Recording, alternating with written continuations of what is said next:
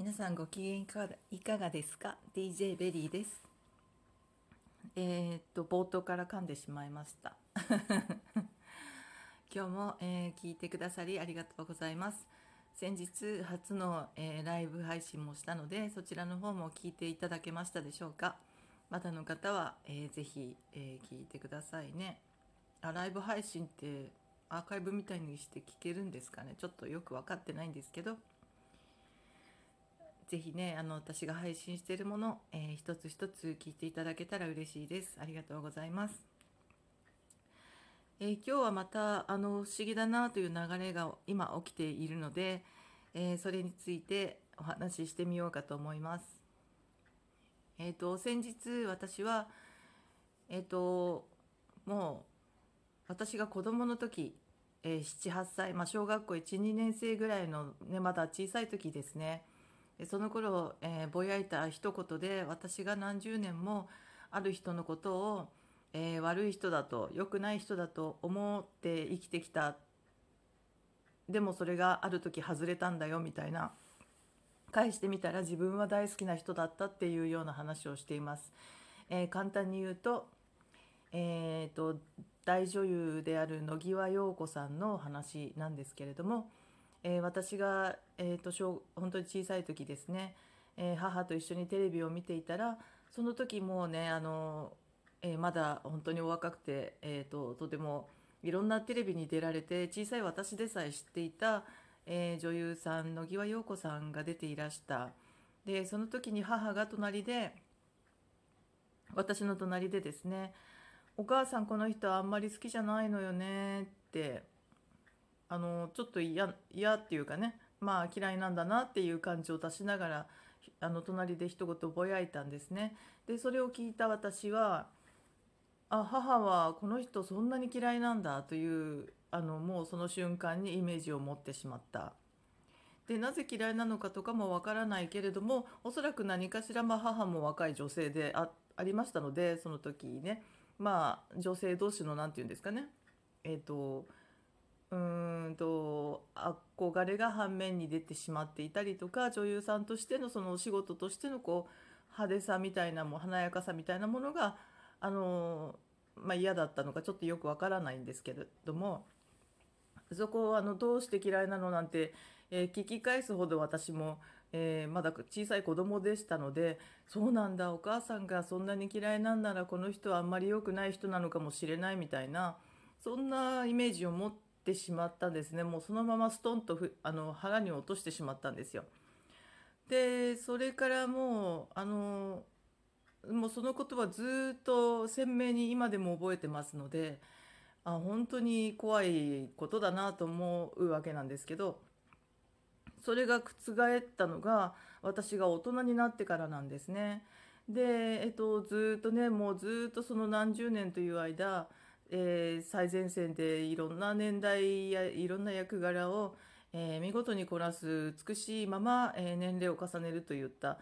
えー素晴らしい女優さんなんだなってなぜそこそこに疑問を持ったわけですよねこんなに素晴らしい活躍を長年やってる女優さんがそんなに嫌な人なわけがないと。まあ性格はよわからないですよ。個人的なプライベートなことは分かりませんけれども。そんなにそんなに嫌な人であれば そんなに周りの人から支持されるっていうことはなかなか実社会として難しいんではないかとか、えっとまあ、性格がね、まあ、うちの母ともしかしたらこう対面したら合わないタイプの人かもしれないけどでもそんなことはなかったわけだし実際にあったっていうこともなかったわけだしもし仮にそうだとしても、えーこの方が悪いとか、えーそういうことってぜ別に関係ないし何だったんだろうなと思うわけですよね大人になって私も成長しますから。で私はテレビで見る限りとても美しくてこうずっと大最前線で、えーいろんな役をやられるって素晴らしいであのユーモアのある役もやられますしすごく真面目なちょっと怖いような役とかもやられますし、えー、と着物も美しく着こなせてとても美しい、えー私はとても好きだなって好感も持ってきていたわけです大人としてね。でそこで疑問を持った時にあ別に母があの時たまたま まあ自分も自分の子供にそんなようなことを言ったりするじゃないかとえー、と思い返した、えー気がつくわけですよね。ああ私この人野際陽子さんに会ったこともないのに何十年もこの人嫌な人なのかもしれないって思ってずっと生きてきたってすごい失礼だったなってごめんなさいって思ったわけですよね。でじゃああの時は言そういうふうに私に言ったぼやいた母が悪いかって言ったら、うんと、母のそその瞬間の、えー、ネガティブなエネルギーを受け取ってしまったかもしれないけれどもそんなことはよくあることだよねってあの誰かがこの人あんまり好きじゃないよねとかテレビ見ながら言ったりとか、えー、その内容にテレビので見ている内容に関して批判したりとかっていうのは日常としてよくあることで。えー、それがたまたま私が小さい子供だったたまたま母が言った一言がたまたまそういうふうに腑に落ちてしまったそれがたまたま野際陽子さんであり、えー、それにたまたま大人になった私がそれにたまたま気づいたということで。えーと、でこそれをまた今振り返って配信しているこれもたまたま私が配信をしているわけでたまたま聞いてるあなたということなんですね。でまあその話を前回の配信でしたんですけれども、えーと、それが起きたら何が起きたかというと,、えーと、その配信をした直後その日だったかな次の日だったかなそれぐらいのタイミングです。この私がやっぱりあの YouTube いつも好きでよく見るんですけれども、えーと、私がえー、いつも見ている方たちの YouTube の新しい動画というのがなぜかなぜか何人かの方たちが対象としているのに、えー、なかなかうんと、新しい動画や見たいなといったテーマで上がってこなかったからああなんか見るのがないなみたいなちょっと時間がしばらくあったんですね。でそこにこうある、えっと、いつも見ているわけではない、えー、まあ、時々見たことあるよねっていうような、えー、方の動画が、まあ、おすすめみたいな感じで上がってきたんですけれどもそこに映ってらっしゃる、えー、とても素敵な目を引く可愛らしいというかお綺麗というか、えーと、女性の姿が、えー、サムネイルに上がっていてであこの方はどなたなんだろうってなんか興味を惹かれたんですね。でそうすると、えー、よくよく見てみると、えー、浅見ほほ子さんというね有名な方ですよねいろんな本とか出してあの精神世界のあのお話とかされてるんだと思うんですけど引き寄せの本とか出されてるんですね。で、えーと、この方は、えーと、私は10年ぐらい前にこういうあの、えー、な自分の人生を見直し始めた時に、えー、いろんな本を読み漁っていたよ読み漁り始めた頃ですね。